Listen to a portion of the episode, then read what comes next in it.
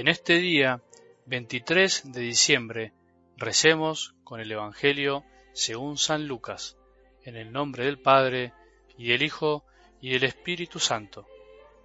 Cuando llegó el tiempo en que Isabel debía ser madre, dio a luz un hijo. Al enterarse sus vecinos y parientes de la gran misericordia con que Dios la había tratado, se alegraban con ella. A los ocho días se reunieron para circuncidar al niño y querían llamarlo Zacarías como su padre. Pero la madre dijo, no, debe llamarse Juan. Ellos le decían, no hay nadie en tu familia que lleve ese nombre. Entonces preguntaron por señas al padre qué nombre quería que le pusieran. Este pidió una pizarra y escribió, su nombre es Juan. Todos quedaron admirados, y en ese mismo momento Zacarías recuperó el habla y comenzó a alabar a Dios. Este acontecimiento produjo una gran impresión entre la gente de los alrededores y se lo comentaba en toda la región montañosa de Judea. Todos los que se enteraron guardaban este recuerdo en su corazón y se decían, ¿qué llegará a ser este niño? Porque la mano del Señor estaba con él. Palabra del Señor.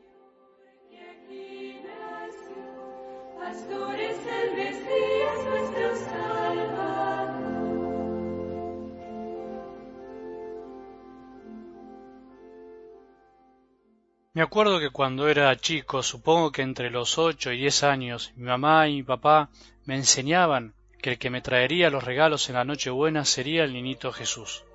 Por supuesto que yo estaba tan convencido de que realmente era él, que me acuerdo que iba a esperarlo a una puerta con vidrio que había en mi casa con ganas de encontrármelo, pensando que vendría como volando. Mientras tanto, no sé quién iba de mi familia y ponía los regalos en el árbol de Navidad para terminar de completar la ilusión.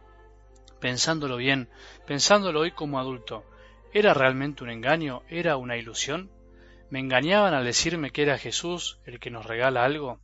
Por supuesto que en parte sí, pero yendo a lo más profundo, ¿no es más realidad esto que el hecho de estar esperando a un hombre gordo con barba blanca, vestido de rojo, venido de no sé dónde y sobre unos renos que vuelan? ¿No será que nuestra fe es mucho más real que las tradiciones comerciales que nos han ido imponiendo? Es verdad de fe que Jesús está en todos lados, es mucho más verdad que Él prometió quedarse con nosotros hasta el fin de los tiempos, y es totalmente verdad que continuamente nos trae regalos para darnos una felicidad distinta y duradera. En realidad, en estos días no esperamos cosas, sino que lo esperamos a Él.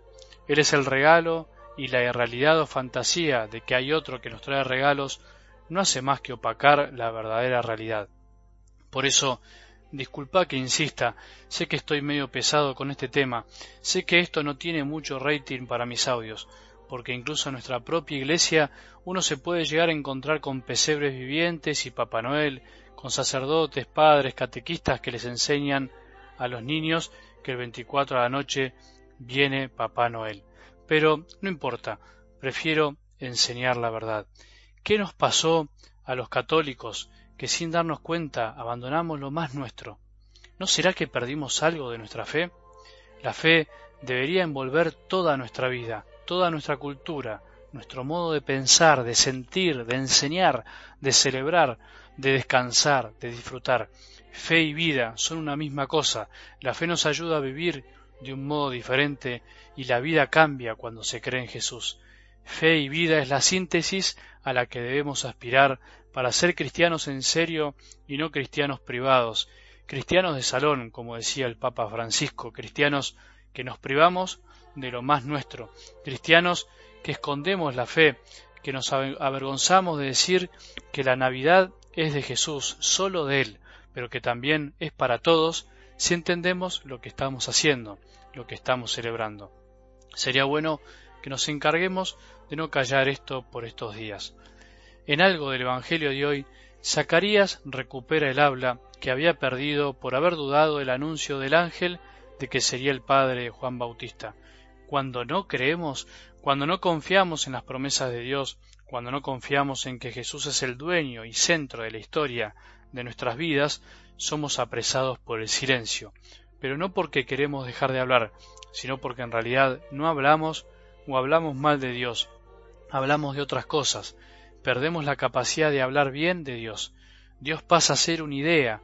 Jesús no es alguien a quien amamos, sino que es una doctrina, un buen hombre que nos habla de amor. Incluso puede ser una moral, una cosa abstracta a la que decimos que seguimos. ¿En qué andamos nosotros hoy, concretamente, antes de llegar la Nochebuena? ¿De qué vamos a hablar hoy a los demás? Y en la Nochebuena andamos como Zacarías, mudos que por dudar nos transformamos en cristianos que no pueden alabar a Dios, o sea, no pueden reconocer que Dios es Dios y nosotros solos unas pequeñas criaturas amadas por Él? Zacarías recuperó el habla no para decir sonceras, para cantar tonteras, para pedir cosas para Él, o para enojarse por no haber podido hablar tanto tiempo. Recuperó el habla y comenzó a alabar, empezó a darle a Dios lo que le correspondía, o sea, todo su amor, su alabanza. Solo podremos alabar a Dios de corazón en estos días si reconocemos lo que Él hizo en nosotros y por nosotros. Se hizo niño, se hizo bebé, para que aprendamos a abrazarlo sin condiciones, sin peros, aceptando su amor silencioso, aunque todos anden gritando y corriendo. Si no reconocemos eso, en esta Navidad andaremos mudos de lo importante y llenos de palabras vacías. Que Jesús nos conceda lo que más necesitamos para poder alabar en serio, para poder gritar sin miedo y vergüenza lo que Dios ha hecho por nosotros. Vayamos al pesebre, guiados por la luz de Jesús. Acerquémonos en estos días a un pesebre a disfrutar del silencio de un Dios que se hizo niño por nosotros. Que tengamos un buen día y que la bendición de Dios que es Padre misericordioso, Hijo y Espíritu Santo, descienda sobre nuestros corazones y permanezca para siempre.